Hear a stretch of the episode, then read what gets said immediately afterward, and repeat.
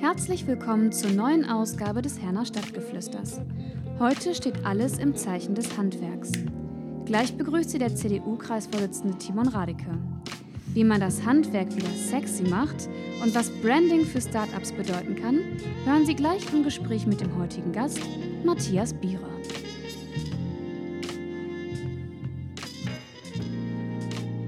Ja, einen wunderschönen guten Abend, meine sehr verehrten Damen und Herren, liebe Zuhörerinnen und Zuhörer, liebe Leute, alle die, die jetzt wieder an den Geräten sitzen und sich unsere neue Podcast-Episode anhören. Ich begrüße euch alle ganz herzlich. Im Internet duzt man sich ja, habe ich immer mal so wieder äh, festgestellt in den letzten Tagen. Ähm, ich begrüße euch herzlich zu unserer neuesten Ausgabe des Stadtgeflüsters, dem Podcast für Kommunalpolitik hier in Herne. Und wir wollen uns heute mal auf die Spur des Handwerks begeben in unserer Stadt. Wir hören es immer häufiger.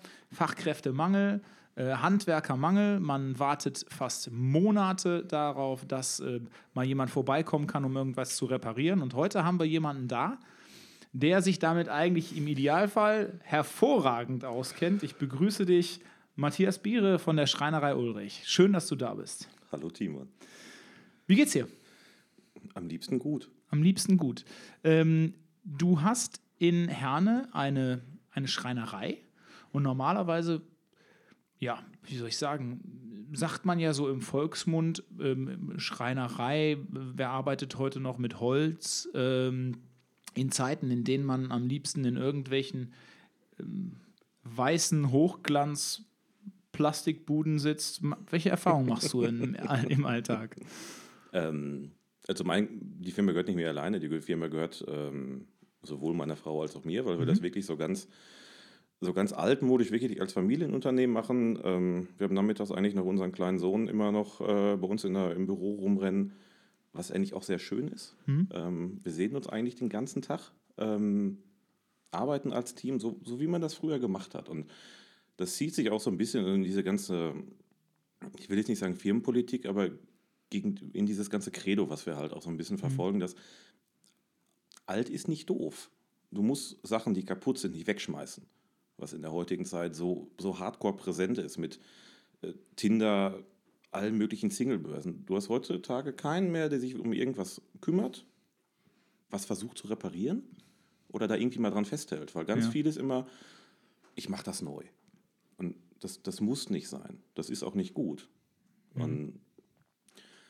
Aus Holz ist eigentlich alles, weil sich das Berufsbild des Schreiners hat sich über die Jahre so massiv geändert. Es steht nicht mehr Meister Eder in der Werkstatt und hobelt irgendwelche Sachen aus. Zum einen kannst du das nicht verkaufen, weil das keiner bezahlen will. Ja. Ähm, und zum anderen ist das durch die modernen Techniken mit CNC-Fertigung und so weiter und so fort so schnelllebig geworden, dass es, wenn wirklich jemand kommt und auch möbelmäßig was haben möchte, ähm, ist es teilweise schwierig, weil die dann als Vergleich den nächstbesten Möbelprospekt nehmen. Hm, und sagen, und, das kriege ich aber hier günstiger. Genau. Wir vergessen dabei aber viele Sachen, weil wenn wir einen Schrank bauen, und selbst wenn er aus Spanplatte ist, damit ziehst du um. Den ja. nimmst du mit in die nächste Wohnung. Den kannst du auseinanderbauen und kannst ihn wieder zusammenbauen. Ja. Und wenn der Schrank von uns kommt, du musst den nicht bei uns abholen. Wir kommen damit vorbei, du musst die Tür aufmachen, im besten Fall machst du noch einen Kaffee, musst uns am Ende des Tages einen schönen Tag wünschen und musst eine Rechnung bezahlen. Mhm. Und dann steht das Ding. Mhm. Und dann ist er fertig. Und das vergessen viele. Ja, sicherlich auch in einer Gesellschaft, wo es halt auch darum, du hast gerade schon gesagt, äh, wo wir in so einer Wegschmeiß- oder Wegwerfgesellschaft äh, leben. Ähm, welche Erfahrungen machst du bei Kunden? Also ich habe jetzt verstanden, ich kann jetzt nicht zu dir gehen und sagen, da ich habe mal einen wunderschönen Schrank aus dem 19. Jahrhundert gesehen, wunderschön mit Verzierungen und so weiter und so weiter, bau mir den. Also ich kann ja. das wahrscheinlich schon sagen. Kannst du. Aber es kostet halt auch entsprechend. Es kostet Geld. Ja. Ähm, weil wir sind der Meinung, dass, klar, Fachkräftemangel, schön und gut, da kommen noch andere Sachen mit rein. Du brauchst ein vernünftiges Betriebsklima, du brauchst zufriedene Mitarbeiter, die morgens gerne zur Arbeit kommen, die mhm. da Bock drauf haben.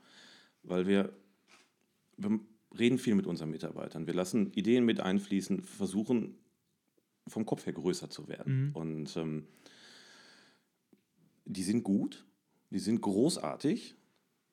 gewisse Sachen dauern. Ja. Weil das fängt an, wir bestellen eine Bohle Holz, dann hat da noch keiner was dran gemacht und dann kostet das schon Geld. Und es, es Ja. dauert halt einfach. Lass uns mal von vorne beginnen. Ähm, Du hast ja irgendwann mit deiner Frau zusammen die Entscheidung getroffen, dieses, diese große Herausforderung, das große Abenteuer einzugehen. Ich habe ich hab euch kennengelernt ähm, bei den Gründungschaoten Ja. von einer Wirtschaftsförderungsgesellschaft. Das war ganz interessant, das erzähle ich einfach mal kurz. Ähm, da war ich eingeladen von einer Wirtschaftsförderungsgesellschaft und es wurden im Grunde Startups, ähm, Jungunternehmer wurden vorgestellt und die mussten so, ein- wie nannte man das, diesen, diesen, diesen improvisierten Vortrag, den man da halten musste. Gründungskaraoke haben die das. Gründungskaraoke. Also es gab quasi eine, so eine, so eine PowerPoint-Präsentation und die Gründer, die ihr Unternehmen da vorstellen sollten, wussten eigentlich nicht, was kommt und mussten dann auf die Slides, die kamen, improvisieren. So war es. Ja, ne? ein bisschen anders. Wir, also die Gründer mussten im Endeffekt wie so eine, ähm, wie so eine PowerPoint-Präsentation über diese Gründungsphase machen. Und ein Poetry äh, Slammer hat das dann vorgetragen, So war's, ohne, ja, dar- ohne genau, wirklich Bescheid ja. zu wissen, wer das ist, was machen Richtig. die, worum geht es überhaupt. Und das Richtig. war an sich ganz lustig. Ja. Ähm, weil, die, weil die haben das natürlich frei Schnauze interpretiert. Ähm, Und nachher kam dann immer der jeweilige Gründer auf die, auf die Bühne und hat dann kurz gesagt, was mache ich überhaupt? Genau. Und in diesem Zuge habe ich euch, habe ich euch quasi kennengelernt und ich glaube schon, dass mit mir in der, in der ersten Situation, als ich euch gesehen habe, das Gleiche passiert oder dasselbe, was viele Leute wahrscheinlich denken, wenn sie euch das erste Mal sehen. Rein optisch, sage ich jetzt mal. Ähm, äh, so nach dem Motto, ach was. Und das ist jetzt die Schreinerei. Und im Zuge dessen habe ich auch das erste Mal euer Branding gesehen, also diesen, diesen, diesen Bärenkopf äh, mit der Bezeichnung dazu, mit der, mit der Typo und habe mir gedacht, cool kann Schreinerei eigentlich sein? Und ich weiß, dass ich euch an dem Tag auch nochmal angesprochen habe. Hinterher gab es ja so ein, so, ein, so ein Meet and Greet, da konnte Ja. man dann ja noch irgendwie, da bin ich zu euch gegangen, habe ich gesagt, ey, ich bin total begeistert davon, wie ihr das aufgezogen habt. Und jetzt interessiert mich, da du jetzt sowieso hier in meinem Sessel sitzt und nicht so schnell weg kannst, ähm, interessiert mich vor allen Dingen, wie ist diese Entscheidung in euch gewachsen, dass ihr das auf euch genommen habt, dass ihr gesagt habt, ey, man kann in Deutschland als Angestellter gut leben. Ja. So, wir machen das jetzt und wir gehen da jetzt all in mit vollem Risiko und sagen, da haben wir jetzt Bock drauf. Das ist, ich habe ganz am Anfang meiner Lehre habe ich mal gesagt, ich will nie selbstständig sein. Ähm, weil mir das, die Verantwortung war mir zu groß. Und je weiter das gekommen ist und klar, man wächst halt und, und man wird besser und man kann einige Sachen besser. Du bist irgendwann an dem Punkt, wo dich wo manche Leute dann, dann sind und sagen immer, ich würde das jetzt gerne so machen. Das ist besser. Und du hast halt jemanden über dir, der sagt, nein, so machen wir das nicht. Das funktioniert nicht. Und dann fragst du, warum funktioniert das nicht? Und dann, du kriegst keine Antwort darauf. Und bei, La- bei Laura war es jetzt nicht ähnlich, aber anders. Ähm, Laura hatte auch einen großartigen Job in der Industrie und immer egal, wer wo angestellt ist, es sind immer gewisse Sachen cool und gewisse Sachen doof. Und ab dem Punkt, wo diese doofen Sachen überwiegen, überlegt jeder, ich suche mir mal eine neue Stelle. Ja, genau. Näher beim Arbeit, äh, näher beim Wohnort oder mehr Geld, besseres Arbeitsklima, whatever. Und ich bin irgendwann mal gesagt, so, warum kaufen wir nicht eine Firma? Und das ist eigentlich so als Schnapsidee entschieden. Und weil Laura dann gesagt hat, ich mache da mit, haben wir uns dann damit eher befasst. Weil wenn, Ja. wenn Laura nicht gesagt hätte, sie macht mit, hätte ich das nie gemacht. Ja. Weil das dann gehießen hätte, ich bin ungefähr 24-7 irgendwie am Arbeiten, muss Leute für etwas bezahlen, was ich selber nicht kann, was unglaublich viel Geld kostet. Ähm, das hätte ich nicht gemacht, weil darunter dann diese ganze, diese ganze Familiengeschichte gel- gelitten hätte. Ich hätte meine Frau kaum gesehen, ich hätte meinen Sohn kaum gesehen. Nö. Ja. Und weil sie gesagt hat, nee, ich mache mit, wir kriegen das hin. Da hat das dann angefangen. Und jetzt die Firma haben wir gefunden, ganz klassisch über die Handwerksbörse der Handwerkskammer Dortmund. Die stand zum Verkauf oder wie muss man sich das vorstellen? Ja, Nachfolger, Nachfolger gesucht. Weil der alte Inhaber, der, der hatte an sich so keinen Nachfolger. in Hieß der Sinn. Ulrich? Nein, Ach, nein, nein, der ähm, hieß auch schon anders. Ähm, und haben wir einen Kontakt aufgenommen und ich bin dann mal hingefahren und bin dann nach Hause gefahren und gesagt, ich so, Schatz, das will ich haben. Und wir wollen das haben. Und, weil das hat eine gewisse Größe. Es ist ein laufendes, an sich erstmal eine laufende Firma, du hast einen gewissen Grundstock und das hat sich einigermaßen etabliert und die Basis ist halt gut, weil von null auf anfangen wollten wir nicht, weil das Problem ist, von so einer One-Man-Show den Sprung auf Angestellte schaffen, der ist hardcore. Der ist wirklich hardcore. Weil du effektiv, du musst erstmal für vier arbeiten, damit du dann rückschrauben kannst und wen einstellen kannst. Und das Risiko war dann uns auch zu groß. Weil wir auch gesagt haben, das ist nicht das, was wir machen wollen. Und das ist nicht das, wo wir hinwollen. Und Ja. alleine kannst du auch keine großen Sachen stemmen. Das funktioniert einfach nicht, weil du immer, du brauchst irgendwo mal zwei oder drei Leute, die irgendwas machen und das ganze Bürozeug muss halt auch gemacht werden und es gibt viele, die als, als Ein-Mann- oder Zweimann-Firma total glücklich sind, die sind großartig. Ähm, das war aber nicht das, was wir machen wollten. Ja. Ich habe vergangenen Samstag eine, eine, eine Rede gehalten auf dem Parteitag und die, da habe ich versucht, gerade mal so das Positive und das Optimistische herauszustellen in der Zeit, in der wir eigentlich leben, dass wir viel mehr mit viel mehr Zuversicht nach vorne gucken sollten und auch an manchen Stellen viel mehr wagen sollten. Ähm, Und dass vor allen Dingen Angst viel zu häufig, viel zu sehr hemmt. Hm. Hattet ihr Angst, so dieses typische, was machen wir, wenn das nicht klappt? Diese Angst vor dem Scheitern. Und wie seid ihr damit umgegangen? Angst nicht, Respekt. Mhm. Mit einem Respekt vor. Ähm, weil wenn du das nachher natürlich diese ganze, diesen ganzen Bürokratie-Irrsinn durchlebst, ähm, weil uns wurde auch an allen Ecken steht irgendwas von Fördergeldern und ihr kriegt hier was und ihr kriegt da was und ihr kriegt da was und ihr kriegt da was. Wenn du das erfüllen willst, ich habe die Formulare noch nicht mehr verstanden. Und das war dann auch, Laura hat die verstanden und Laura konnte das ausfüllen. Mhm. Und Teamwork dann an der Stelle auch. es geht nicht anders. Ja. Es funktioniert nicht anders. Ähm, und effektiv hat sich dann auch viel rauskristallisiert, dass wir einen Großteil von diesen Förderungen, die einem erstmal versprochen wird, da hast du gar keinen Anspruch drauf. Weil du irgendwelche Kriterien nicht erfüllst, nicht erfüllen kannst oder die an Sachen gebunden sind, die du im Leben nicht ähm, erfüllen kannst. Das ist ja interessant. Das heißt, es gibt Förderungen, an die du in der Situation gar nicht drankommst. Nein. Und das ist dann natürlich ein Punkt, wo es schwierig wird, weil Ja. wir auch gesagt haben, wir möchten es vernünftig machen, wir möchten es nicht als eingetragene Kaufmann-Geschichte machen, sondern wir wollen wirklich eine vernünftige Firma gründen, wir wollen eine GmbH gründen. Ähm, wir machen das von Anfang an richtig. Mhm. Ähm, dann wird es schwierig, beziehungsweise sehr komplex. Und Ja.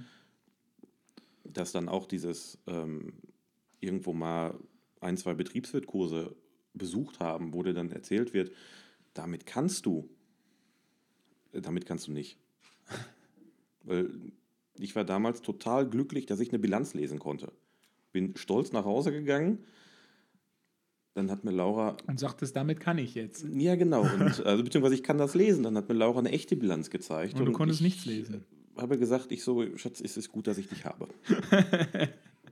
Das ist Wertschätzung an der Stelle. Es funktioniert aber auch, weil alle Sachen, die Laura macht, ich kann mich da hundertprozentig drauf verlassen. Ähm, genauso umgekehrt. Hm. Und das nimmt eine Menge raus. Weil zusammen ist super. Alleine nein. Ja. Das heißt also, die, wenn man sowas vorhat, dann ist es immer gut, wenn man sagt, okay, ich kann auch alle Bereiche abdecken, wie auch immer ich es mache. Richtig. Und ähm, wenn ich das alleine schulter, wird es so einfach nicht funktionieren. Ähm, würdest du sagen, aus deiner, aus deiner Erfahrung, und du müsstest Deutschland einteilen in ein gründerfreundliches Land von 0 bis 10. Also 10 ist super gut, super gründerfreundlich. Boah, das und geht nur in die Hose. und 0 ist, 0 ist also wirklich meine Güte. Bei welcher Ziffer würdest du rauskommen? Das ist schwierig. Das ist schwierig. Wenn man bei dieser ganzen Gründungsgeschichte ein bisschen Glück hat Mhm. ähm, oder Zufall, nenn es wie du willst, und du gerätst an die richtigen Leute, dann ist es gut. Weil die einzelnen Stellen, auch die Wirtschaftsförderung in Herne, die sind in dem, was sie tun, großartig. alle, die da arbeiten, die wissen, was sie tun, die versuchen zu helfen, ähm, die bemühen sich und die haben da wirklich Plan von. Wenn du das so alleine versuchst, dich durchzukämpfen, dann vielleicht als Ein-Mann-Firma ja, aber dann, dann wird es schwer. Und das Ja. sind dann halt auch die viele, die dann damit auf die Nase fallen Ja. und sagen so, ey, das war nichts. Ja. Und dann habt ihr den Laden da quasi gekauft Genau. und ähm, die Mitarbeiter, die da waren, habt ihr übernommen? Ja. Und das war für die doch mit Sicherheit auch eine Umstellung. Also von jemandem, der kurz davor war, in Rente zu gehen oder, oder in Rente gegangen ist und dann kommt da so ein Heißsporn mit seiner, oder da kommt so ein junges Ehepaar, sagen wir mal so, und sagen, so, und jetzt ähm, machen wir das Ganze hier ein Stück weit neu und zu unserem Projekt. Ähm, hattet ihr da irgendwie Schwierigkeiten? Wir haben nie gesagt, das ist unser Projekt. Mhm. Wir haben immer gesagt, wir. Also die, das gesamte Team, Weil mit jedem, der dabei wir ist. um, ohne die Mitarbeiter sind wir nicht die Firma. Ja. Auch, auch ich bin nicht die Firma und auch Laura allein ist auch nicht die Firma und Laura und ich sind auch nicht die Firma. Wir sind das alle. Mhm. Ähm, das sind wir, wir sind das alle zusammen. Das funktioniert heutzutage noch. Ja. Äh, in, in Zeiten, in Zeiten der, der Egozentrik, wo sich jeder eigentlich äh, sich selbst eher am nächsten sieht, da so ein, so ein, so ein, so ein Wir-Verständnis rauszubringen, das klappt. Das klappt. Solange keiner da irgendwo eine Ego-Tour fährt. Ja. Oder beziehungsweise innerhalb von seinem Tanzbereich bleibt. Ja. Das funktioniert großartig. Und wie läuft das in der, in der, in, in der Zusammenarbeit gegenüber den Kunden, sage ich jetzt mal? Also ich war mal, ich war mal im Versicherungsgeschäft. Ich habe auch meinen Kaufmann gemacht und ich weiß, wie Kunden sein können. Mhm. Positiv, wo man dann auch sagt, boah, da fahre ich immer gerne hin. Genauso wie negativ, wo man sagt, mein Gott, das gebe ich mir das letzte Mal und beim nächsten Mal soll er sich seinen Handwerker oder Versicherungsberater woanders suchen. Das wird ja bei euch ähnlich sein, nehme ich an. Ja, Das Schlimmste, was du jemals erlebt hast, erzähle ich dir nicht. schade. Das Zweitschlimmste, was du jemals erlebt hast. Das ist schwierig zu kategorisieren. Es gibt immer Baustellen, die halt hart doof sind. Mhm. Ähm, wobei da immer zum Tragen kommt, was da jetzt genau doof ist. Weil auch wenn Kunden teilweise hardcore schwierig sind, ähm, ist keiner erstmal per se dem Handwerker böse. Ja. Weil da muss immer irgendwas vorgefallen sein. Weil in der Regel, wir schreiben ein Angebot und der Kunde bestätigt das. Das Ja. heißt, die Grundspielregeln sind erstmal gesetzt. Ähm, und es ist dann auch für den Kunden in Ordnung. Ja. Unabhängig davon, ob er das jetzt für sehr teuer, sehr günstig, sehr gut oder sehr schlecht hält. Wobei, wenn er es für sehr schlecht halten würde, würde er uns nicht beauftragen. Mhm. Ähm, und es gibt Kunden, die sind ein bisschen spezieller, wo das oft dann aber auch einen Grund hat, dass, dass irgendwas vorher passiert ist. Entweder man, es gab irgendwo ein Missverständnis in der Absprache oder irgendwer hat halt Mist gebaut. Ja. Ähm, du bist halt leider als Dienstleister in der, in der Situation, dass du natürlich erstmal bei dir suchst, beziehungsweise suchen musst. Klar. Und ein Fall, dass der Handwerker alles richtig macht und der Kunde trotzdem unzufrieden ist, das gibt es eigentlich nicht. Mhm. Weil das ist ja immer, das ist immer ein Geben und Nehmen. Der, der Handwerker gibt etwas, irgendeine Leistung und der Kunde nimmt das halt an. Und wenn da alles Taco ist, die, die Zeitversprechen stimmen, die Materialversprechen stimmen und die Ausgestaltung stimmt, dann gibt es eigentlich nichts, wo irgendwie böses Blut entsteht. Das heißt, je genauer das Angebot, desto, Hier genau die Absprache. ja, ja, Ähm, desto mehr kann man dann hinterher Reibungen minimieren, sage ich jetzt mal. Es ist auch so, wenn der Kunde genau weiß, was er bekommt ähm, oder das genau kommuniziert wird, dann gibt es auch eigentlich nichts, was irgendwie schieflaufen kann. Und klar, wenn meine Tapete dreckig geworden ist, findet der Kunde dann doof. Den Schuh müssen wir uns anziehen. Ja. Es ist halt leider Gottes so. Ähm, und ich sag mal, wir sind Menschen, wir machen alle mal einen Fehler. Ähm, und in der Regel gibt es dann immer irgendwo eine Lösung, ähm, wie man dann, wie beide Seiten vernünftig aus der ganzen Geschichte rausgehen. Wie lange muss ich warten, wenn ich mir morgen von euch ein, äh, ein Fenster bauen lassen möchte, bis einer rauskommt und ich ein Angebot auf dem Tisch habe? eine Woche. Eine Woche. Würdest du sagen, das hat sich in den letzten Jahren verändert? Ja. Also es dauert wesentlich länger. Nehme ich an. Also die Woche ist im Endeffekt geschuldet, dass natürlich irgendwo ein freier Terminslot sein muss. Ähm, auch da kommt es auf beide Seiten an. Weil wenn du jetzt anrufst und sagst, pass mal auf, komm mal vorbei, ich habe hier drei Fenster, die müssen mal, ähm, die sind kaputt, die müssen neu, ich würde die gerne erneuern, wann könnt ihr vorbeikommen? Dann kriegst du von uns natürlich äh, ein, zwei, drei Zeitfenster, Ja. wo es möglich wäre. Und wenn du natürlich per se sagst, nein, das geht erst ab 18 Uhr, dann wird es natürlich schwierig. Ja, klar, Weil logisch. die Jungs wollen irgendwann Feierabend machen. Ähm, ich will irgendwann auch Feierabend machen. Ähm, dann muss man natürlich gucken, dass man irgendwo eine Lösung findet. Ja. Ähm, nur je nachdem, wie schnell sowas funktioniert, dann geht das Vorbeikommen, Angucken bei uns verhältnismäßig schnell. Mhm. Ähm, die, bis das Fenster kommt, klar, ich schreibe ein Angebot, das kommt dann. Entweder kippst du rückwärts vom Stuhl oder sagst total geil. Ähm, dann dauert es natürlich so vier bis sechs Wochen, weil das Kunststofffenster, das bestelle ich genauso. Ähm, das muss ja dann produziert, geliefert und so weiter werden. Dann melden wir uns, stimmen den Termin ab und dann kriegst du dann ein neues Fenster. Okay. Und ähm, also du hast gerade gesagt, dass es f- von der Auftragslage, habe ich jetzt mal so erschlossen, sieht es ganz gut aus momentan. Gilt das nur für euch oder für die ganze Branche? Die ganze Branche ist, egal welcher Handwerker, egal ob das Schreiner, Zimmerer, Dachdecker, Fliesenleger, die kratzen alle am Limit. Inwiefern? Weil sie zu viele Aufträge haben oder weil es zu wenig? Sie sind voll. Die sind voll. Hm. Fachkräftemangel. Okay, dann lass uns mal darüber sprechen. Äh, Du sagst gerade selbst Fachkräftemangel. Ich bin ja, du weißt ja, ich bin Lehrer. Mhm. Ich unterrichte an einem Berufskolleg für Wirtschaft und Verwaltung. Und ich habe da ganz viele Schüler sitzen und auch Schülerinnen, die vermutlich handwerklich echt was drauf haben könnten. Die sitzen da aber und wenn ich denen sage, was wollt ihr eigentlich machen, dann sagen die Influencer. entweder das oder irgendwas im Büro. Und wenn ich dann sage, was, was, was, was denn im Büro? Werdet doch mal konkret, was wollt ihr denn machen? Ja, weiß ich nicht, irgendwas im Büro halt. Und wenn ich dann sage, was ist denn mal mit was Handwerklichem? Und dann sagen die meistens, nein, meine Eltern, mein Vater, meistens der Vater, ähm, hat ähm, mit Arbeit, also richtiger Händearbeit, seinen Lebensunterhalt verdient. Und die haben, meine Eltern haben immer gesagt, wir wollen, dass du es besser hast.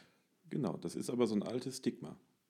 Weil die vor, ich sage jetzt einfach mal, die, nicht die Vorgängergeneration, sondern die Vorvorgängergeneration ist das viel, waren ganz viele Arbeiter.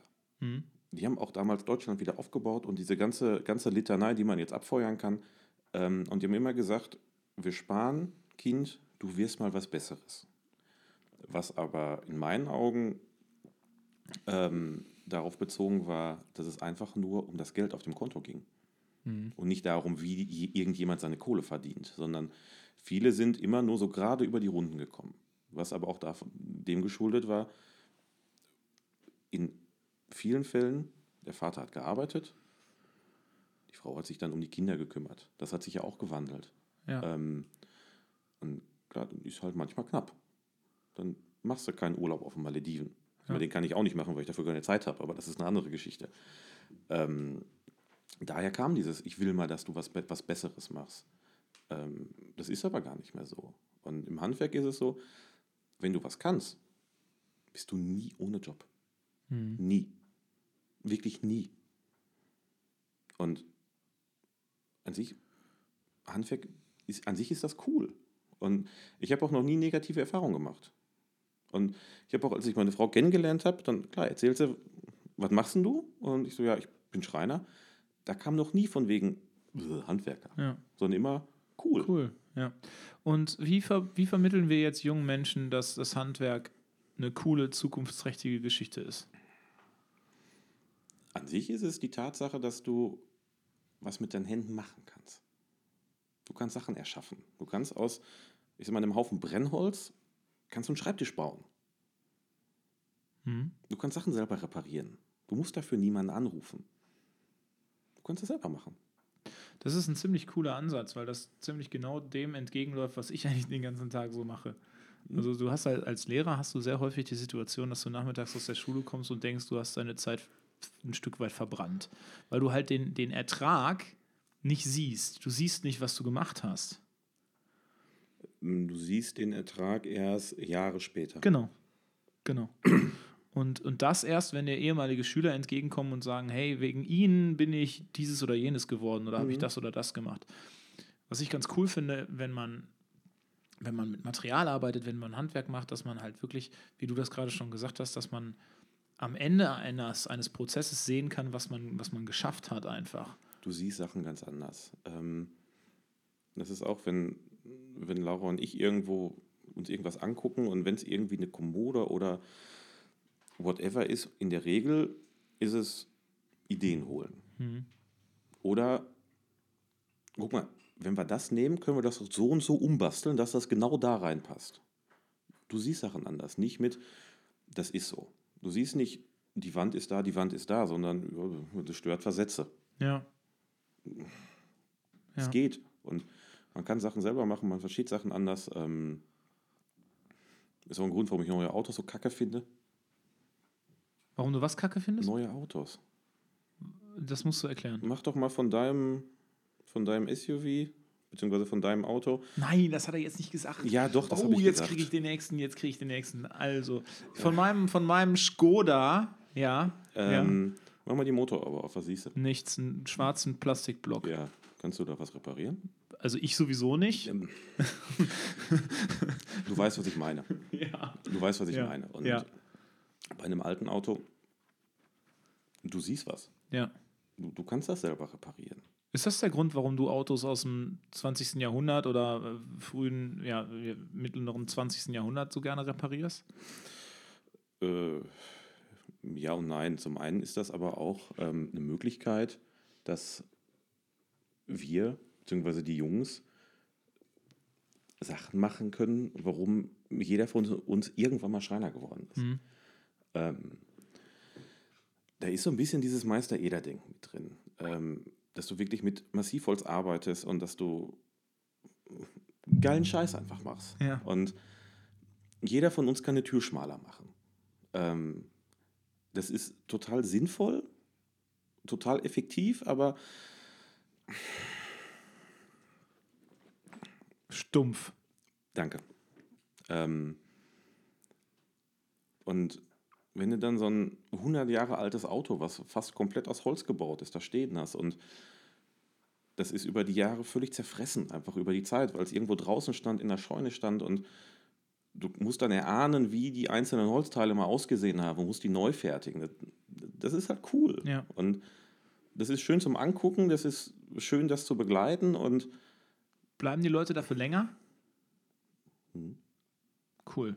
Und das macht halt, das, das, das, das, macht Spaß. Mhm. Ähm, und wir bemühen uns beide, ähm, neben unserem Brot- und Buttergeschäft, was, ähm, was wir hegen und pflegen, ähm, dass wir coole Sachen machen können. Ich versuche jeder, der irgendwo neue Fenster für sein, für sein Haus haben möchte. Ich bespreche immer das Thema Holzfenster an, weil das Problem mit Holzfenstern ist, viele haben dieses Holzfenster, wie es vor 40 Jahren gebaut wurde, im Kopf. Keine Wärmedämmung, total schief, vermodert schnell und so weiter und so. Das ist nicht mehr so. Mhm. Ähm, Du würdest zu Holzfenstern raten? immer. Warum? Jetzt überzeug mich mal.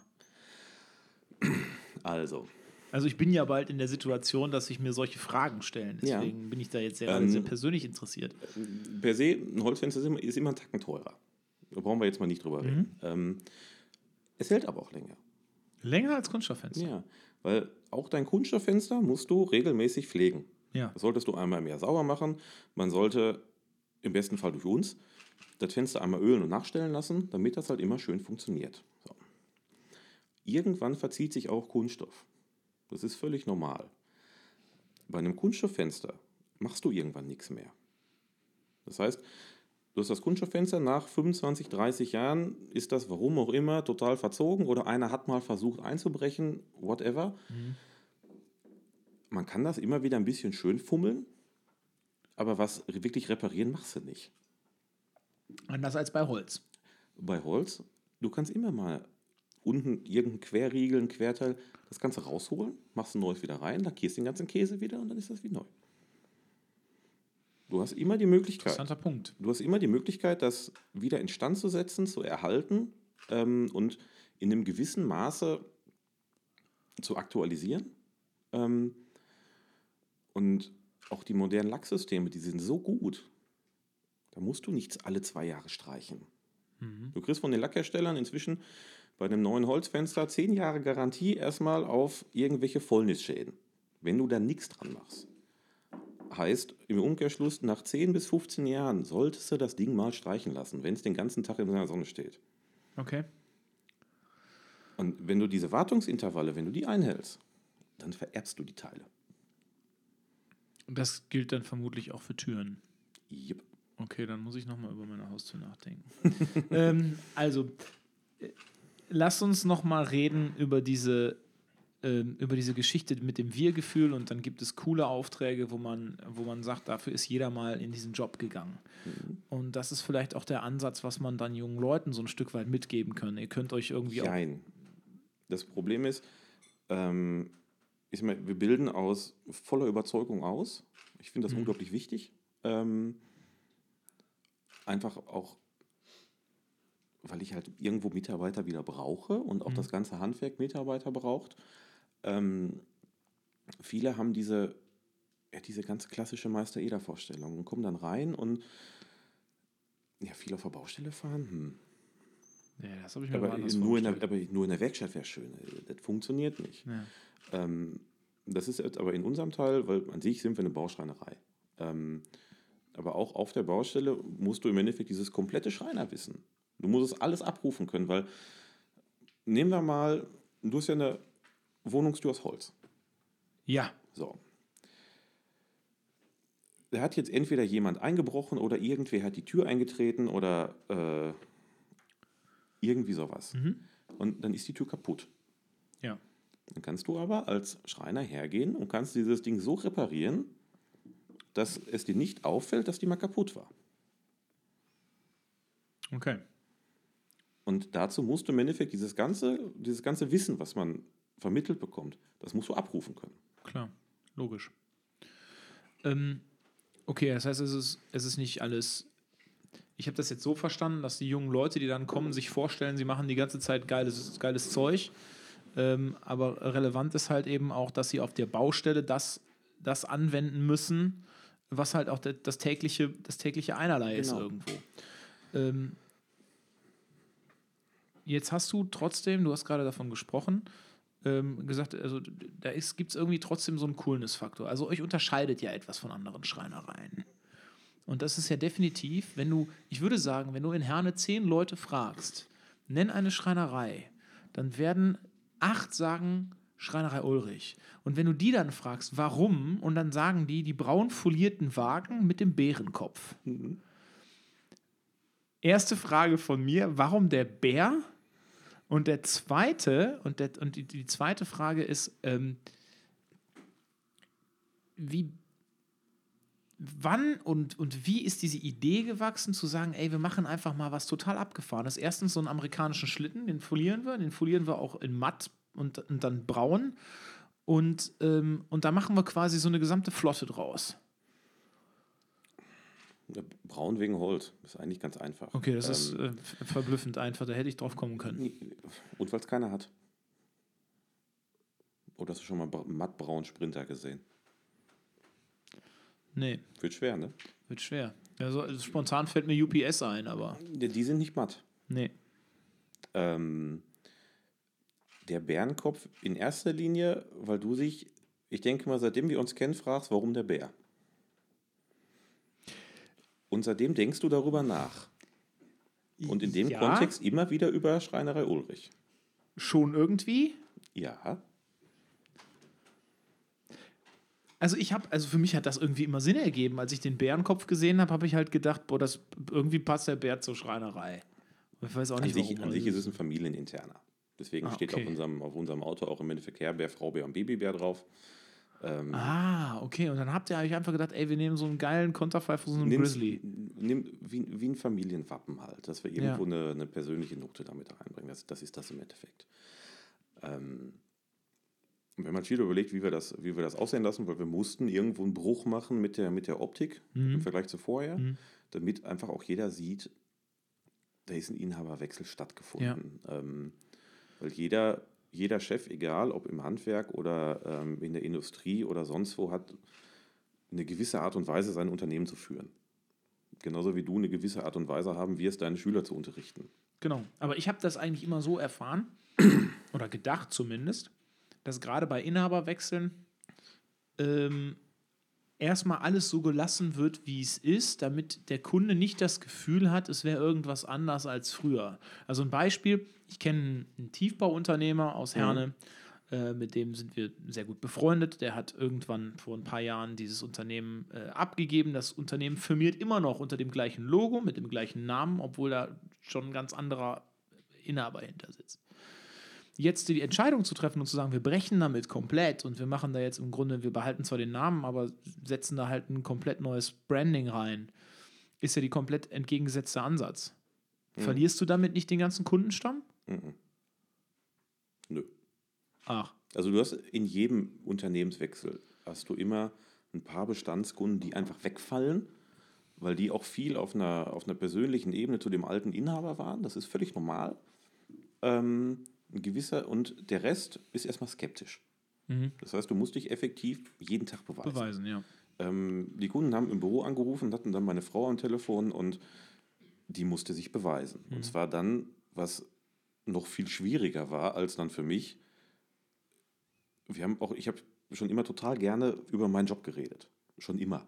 Ähm, habe auch meiner Frau immer mega viel erzählt und die hat auch mega viel an Wissen in sich reingefressen und ähm, nur dann auf einmal Ansprechpartner zu sein, ähm, ist natürlich auch was. Und ähm, Ja. Das, hat die, das hat sie so hervorragend gemacht. Ähm, und das ging extrem schnell und wir, muss, wir haben uns im Endeffekt jeden Tag neu. Inzwischen funktioniert das einigermaßen. Und ähm, dass uns auch, ich sag mal, Herne akzeptiert hat. Ja. Obwohl wir halt so anders sind. Und das ist aber genauso mit der Autooptik, weil wenn ein Handwerkerauto an die vorbeifährt und die dann da die komplette Litanei auf der Seite stehen haben, Interessiert keinen Menschen. du liest das schon. Aber wenn du an der dritten Zeile angekommen bist, hast du vergessen, wie die Firma heißt. Ja. Ja, und insofern ist das einf- einfach. Ich sag mal, wir haben das auch, weil viele sagen immer, ja, cool und Firma, aber wie finde ich euch denn? Mhm. Weil die dann aus der Generation raus sind und das einfach mal bei Google eingeben. Ja. Haben wir genau schon, haben wir, haben wir auch schon oft gehabt. Nur auf meine alte Kiste kann ich keine Internetseite draufschreiben, weil das gab es damals einfach noch nicht. Ja. Ähm, und wir wollen halt, dass es einheitlich aussieht. Genau. Das ist ja auch absolut logisch. Aber du hast gerade davon gesprochen, also deine Frau musste sich quasi auch beweisen. Ja, genauso in wie einem, ich. Genau, in einem, in, einem, in einem anderen Feld, weil wo du überzeugen konntest mit Arbeit, sage ich jetzt mal, ist das natürlich, wenn du in einem Büro sitzt und auch auf Kunden reagieren musst, ähm, ist ja der, der Einsatzrahmen ein anderer. Also du kannst, du musst ja anders überzeugen. Du musst ja, du musst die Leute, du musst auf die Leute eingehen, du musst die Leute irgendwie, ähm, ja, wie soll ich sagen, auch, auch so nehmen, wie sie sind, wenn sie schon seit 15 Jahren Kunden sind und solche Geschichten. Ähm, so, jetzt seid ihr ja nicht nur zu zweit, sondern ihr habt ja eine Familie. Und wir sprechen in Deutschland, ja, du bist ja auch ein Stück weit ein bisschen im, in einem politischen Podcast, wir sprechen ja auch in Deutschland immer über die Vereinbarkeit von Beruf und Familie. So. Funktioniert super. Ist das so? Bei uns schon. Es gibt ja Menschen, die sagen, Selbstständigkeit bedeutet immer selbst und ständig und für alles weitere ist eigentlich keine Zeit. Wir sehen uns den ganzen Tag. Und wir sind tagsüber und wir unterhalten uns auch abends über, über, über Firmensachen. Sachen, die wir tagsüber vergessen haben und äh, alles Mögliche, aber wir reden anders darüber, weil wir halt einfach zu Hause sind und weil wir Feierabend haben. Und ähm, wir reden aber auch tagsüber über Sachen, die nicht in die Firma gehören. Ja, okay, ich Best, bestes Beispiel, äh, was essen wir denn heute Abend? Okay. Der Klassiker. Ähm, Um wie viel Uhr kommt die Diskussion auf? Gegen 10. cool. Das ist aber auch so ein bisschen dem geschuldet, wie je nachdem, wie der Tag halt läuft. Mhm. Ähm, müssen wir dafür noch was einkaufen? Ähm, mache ich das zwischendurch? Mache ich das auf dem Nachhauseweg? Äh, Fahre ich mit meinem Sohn noch irgendwo hin und erledige irgendwie was und Okay. Irgendwie sowas oder halt aber auch so Sachen, dass dann, pass mal auf, ich nehme nachher den kurzen mit, wir mal fahren und da, da und dahin noch, machen das und das noch. Ähm, dann hast du noch ein bisschen, ein bisschen Luft für was auch immer du machen möchtest. Ähm, funktioniert halt. Mhm. Ähm, wir sprechen uns halt ab. Was sagst du einem jungen Menschen, sagen wir mal, da kommt jetzt einer, der ist Anfang Mitte 20, der hat seine Lehre fertig. Von mir aus hat er auch einen Meister gemacht. Wir haben ja in Deutschland irgendwie noch so eine Meisterpflicht. Ich sag das nicht so abfällig. Das war gar nicht abfällig. Ich, ich, ich, ich feiere das. Das ist elementar wichtig. Ja, ich feiere das. das. ist elementar wichtig. Weil ganz ehrlich, wenn du das nicht mehr hast, dann hast du auch die Qualität nicht mehr. Jein. Okay, ich wollte jetzt eigentlich was anderes fragen, das stelle ich zurück. Erklär mal bitte dein Jein. Ähm, es kommt, du kannst, ich habe das selber gemacht. Das muss ich, muss ich eingestehen, dass ich ähm, sehr, sehr kurz nach der Lehre den Meister gemacht habe. Mhm. Mir war aber von Anfang an klar, dass ich, nur weil ich den Meister gemacht habe, bin ich keiner. Interessanter Ähm, Standard, äh, Standpunkt. Es ist so, weil die Jungs, die wir in der Werkstatt haben, da ist jeder für sich in seinem Bereich, was er tagtäglich macht, ein Meister. Mhm. Weil die Sachen aus der Werkstatt rausschieben, wo mir einfach nur noch die Ohren schlackern. Ähm, Mit denen du dann einfach nichts mehr zu tun hast, oder wie? ich finde das interessant, ich will das lernen. Ähm, ich frage immer bei irgendwelchen Sachen, ähm, wir beziehen die mit ein, ähm, Fragen um deren Meinung teilweise, Fragen um deren Rat, ähm, wie die das machen würden. Ähm, das sind dann Meister, weil die das, die machen das seit 40 Jahren. Ja, Die machen seit 40 Jahren nichts anderes. ja. Man ist nicht Meister, weil man neun Monate in der Schule gesessen hat. Du lernst in dieser Schulzeit aber, dass nicht jeder irgendwie auf die Kunden losgehen sollte. Weil die wird auch vermittelt mit, wie schreibe ich eine Rechnung und beziehungsweise warum muss ich überhaupt eine Rechnung schreiben, warum brauche ich überhaupt einen Steuerberater? Ja. Ähm, das wird in den Ansätzen vermittelt, ähm, aber nicht so tief, wie es eigentlich sein sollte, ist das Problem.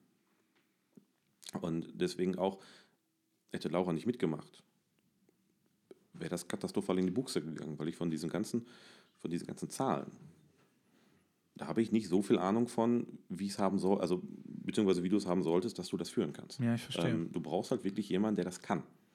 Ähm, beziehungsweise jemand, der dir da den Rücken frei hält und den du fragen kannst, weil ich kann Laura ganz anders um Rat fragen, auch wenn es ums Bauchgefühl geht. Das ist bei Frauen immer besser. Frag mich nicht warum. Ähm, ich vertraue ja aber auf ihre Meinung. Und Mhm. auch wenn mir die irgendwie stinkt, warum auch immer. Aber ich weiß, dass sie leider Gottes Recht hat. Kenn ich. Ja. Ja, Ähm, kenn ich. Poste das nicht. Warum nicht? Lass es einfach. sie hat einfach recht. Es, Genau. es ist so. Und ähm, mit der Meisterpflicht ist aber einfach wichtig, damit sich nicht jeder selbstständig machen kann. Weil Mhm. dadurch wird der Ruf des Handwerks noch schlechter. Bestes Beispiel Fliesenleger. Nein, besser besser kein Beispiel. Die Fliesenlegerbeispiele, gerade aus den osteuropäischen Ländern, kenne ich zu Genüge. Es ist so. Ja, es Ähm, ist so. Auch viele, auch viele im Schreiner, Schreinerberuf. Du hast ganz, ganz viele, die sich dann im Endeffekt als Motor für Fertigbauteile selbstständig machen und effektiv haben sie dann auf ihrer Webseite Schreinerei stehen. Ja.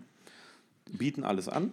Der Kunde geht dahin, weil er dann vielleicht da ein bisschen günstiger ist, ähm, fällt katastrophal auf die Nase und sagt, ich rufe nie mehr einen Schreiner an. Ja. Aber jetzt lass mich nochmal äh, die, die Frage von eben zu Ende, zu Ende stellen. Also da kommt jetzt ein junger Kerl zu dir Mhm. und sagt, hey, Matthias, ich bin ähm, ähm, ausgebildet, ich habe einen Meister gemacht, ich habe keinen Bock mehr, ich will mich jetzt selbstständig machen. Mhm. Gib mir mal die fünf besten Ratschläge aus deiner eigenen Erfahrung. Was muss ich tun? Und was brauche ich? Als allererstes Bock. Okay. Ganz stumpf. Nicht mit ich könnte mal, sondern ich wirklich ich will. Mhm. Ähm, dann brauchst du die richtigen Nummern in deinem Telefonbuch, die du anrufen kannst. es ist einfach so. Ähm, Von was für Nummern reden wir hier? Leute, die dir helfen können, die dir echte Tipps geben, die nicht eigennützig sind, die dir wirklich einen guten Ratschlag geben, die dir, die dich vielleicht beraten, dir neue Ideen geben und solche Sachen. Zum Beispiel unser, ähm, unser Logo ist von einem sehr, sehr guten Bekannten entstanden, den ich, ähm, beziehungsweise den wir vom, vom Fahrradfahren kennen. Okay. Ähm, die hat eine sehr, sehr gute Marketingagentur in Dortmund. Ähm, das ist uns dann während der Gründungszeit eingefallen und den haben wir angerufen und gesagt, pass mal auf, Das und das wollen wir machen? ähm, das und das wollen wir machen. Wir wollen, dass das so und so wirkt. Wir haben keine Ahnung, wie das aussehen soll. Überleg dir mal was. Ja. Dann hat der sich was überlegt, hat sich mit uns zusammengesetzt ähm, und wir haben das im Endeffekt entwickelt, wie es jetzt ist. Okay, also, Ähm. also Bockleute, die man kennt. Ja. Ehrgeiz brauchst du. Mhm. Ehrgeiz und ich würde jetzt, würd jetzt sagen, man sollte sich Eier gewachsen haben lassen, aber das ist dann wieder so in der Geschlechterrolle wieder so, so eingeschränkt. wir sind Ähm, ja jetzt hier nicht so übermäßig politisch korrekt. ähm, du musst einfach Mut haben. Mhm, okay. Ehrgeiz und Mut. Einen hast du noch.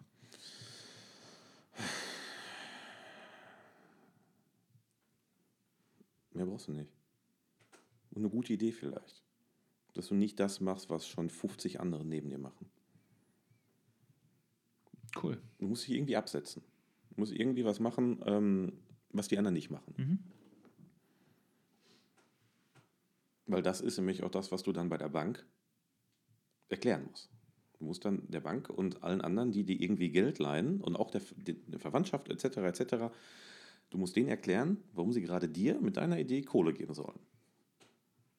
Und das funktioniert nicht, wenn du dich da hinstellst und sagst, so, ja, äh, ich glaube, das ist ganz gut. Das ist eigentlich das Grundprinzip der Marktwirtschaft. Zu sagen, so. was macht mich anders, was unterscheidet mich von anderen, die auch auf dem Markt sind, warum gerade ich. Genau. Cool. Wir, ich finde es total spannend und ähm, interessant. Es ist wirklich so, dass ich selten ähm, einen Podcast gehabt habe, wo man sich so quasi reinreden konnte. Ähm, trotzdem, wenn ich so auf die Uhr gucke, sind wir quasi schon fast durch. Wir enden allerdings jeden Podcast, lieber Matthias, mit einem Entweder-Oder-Spiel. Das heißt, ich nenne dir gleich zwei Sachen und du musst dich für eine entscheiden. Und bei der einen oder anderen Sache frage ich auch mal nach, warum du dich dafür entschieden hast. Keine Sorge, es wird nichts Unangenehmes oder sowas. Es sind einfach nur, es ist einfach ein Spiel, was wir in jeder Folge machen und ich will heute nicht damit brechen. Ich wollte gerade fragen, bist du dir sicher, dass du das mit mir spielen willst? Ja, ja, das wird lustig. Glaube ich. Ich habe zwar, also ich muss das jetzt improvisieren. Normalerweise schreibe ich mir die Sachen vorher immer auf, aber dieses Mal war so wenig Zeit, dass ich also jetzt quasi rumgucken muss und improvisieren muss, welche Fragen ich dir stelle. Ich fange mit der Frage an, die ich immer stelle, um mir ein bisschen Zeit zu erkaufen. Äh, Bier oder Wein? Bier. Okay, das kam so schnell. Ähm, okay, Bier, sagst du. Ähm, oh ja, jetzt wird es interessant. Ähm, Nussholz oder Buche? Weder noch. Warum? Buche ist sehr altbacken. Ähm, Buche Dekor, grauenvoll, Kinderzimmermöbel. Werde ich aggressiv bei. Ja, ähm, Nusshölzer sind äh, sehr, sehr dunkel und ähm, sehr, sehr einnehmend. Das heißt, du hast immer so eine gewisse, so ein bisschen was da mitschwingt. Ähm, und du kannst es mit kaum was kombinieren, außer mit weißen Sachen. Kannst du, wenn du eine, ein Holz siehst, sagen, was es für eins ist? Oft. Was ist das hier? Kirsche. Ach. Kann man das schöner machen? Ja, in schönere Kirsche. Aber das Holz ist jetzt so, kann, braucht man jetzt nicht aufarbeiten oder so. Der ist so super. Gut. Äh, der Tisch da, der, der, der 1900er Tisch, Auch irgendwie sowas. mäßiges. Okay. Und Du hast halt pro, du, du hast halt, jede Holzart hat irgendwie so eine charakteristische Farbe. Ähm, so Kirsche und Buche sind immer irgendwie rötlich. Ja, Ähm, okay. Eiche ist mehr so, mehr so honigbraun. Ähm, das ist ganz unterschiedlich. Die, die Nadelhölzer sind eher hell. Und je nachdem, was auch in der, in der Wohnung ist, du könntest zum Beispiel, du hast, du hast einen Eichenparkettboden. Ähm, da kannst du keine Buche draufstellen. Ja. Weil das einfach scheiße aussieht. Ja. Das sieht einfach scheiße aus. Ja. Ähm, Stimmt.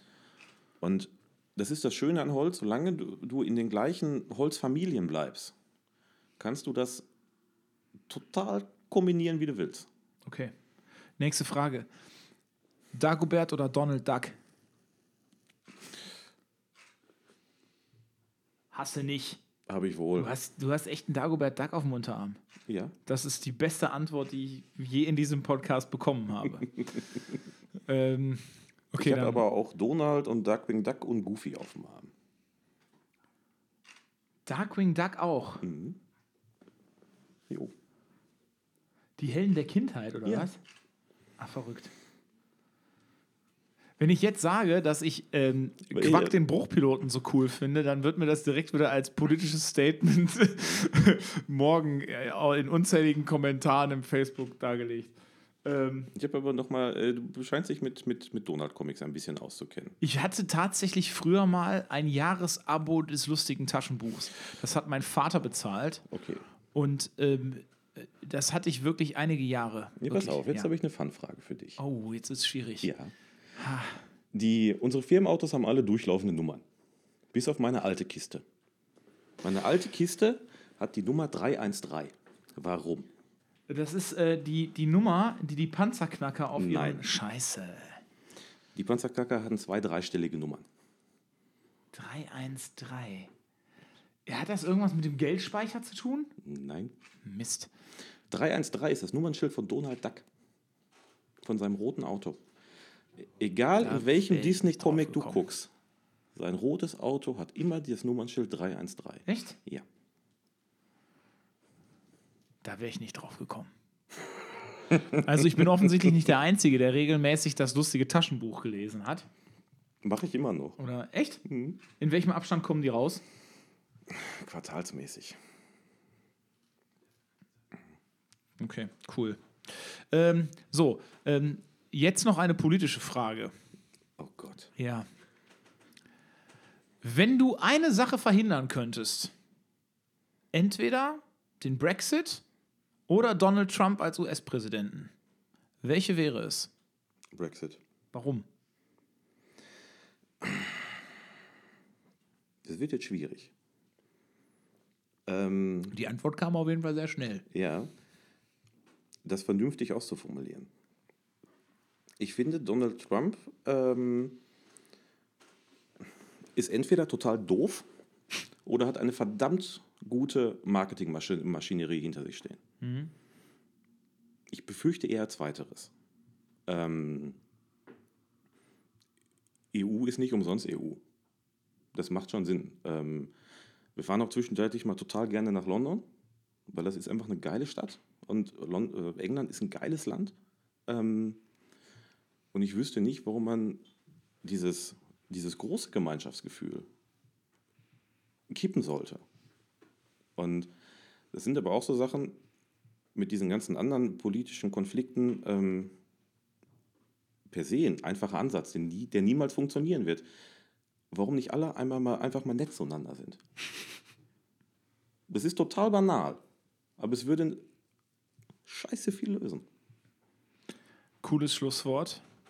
Liebe Briten, Matthias Biere ist gegen den Brexit. Überlegt euch das nochmal. Schön, dass du da warst. Danke für das äh, tolle Gespräch heute hier im Podcast. Ich wünsche dir noch einen äh, erfolgreichen, ja, wie soll ich sagen, einen erfolgreichen Jahresendspurt, wie man so schön sagt. Äh, dass du nicht zu viel äh, zu tun hast und ein bisschen Zeit äh, dann eben auch äh, für die Family hast. Und danke, dass du da warst. Mach's gut, Matthias. Danke.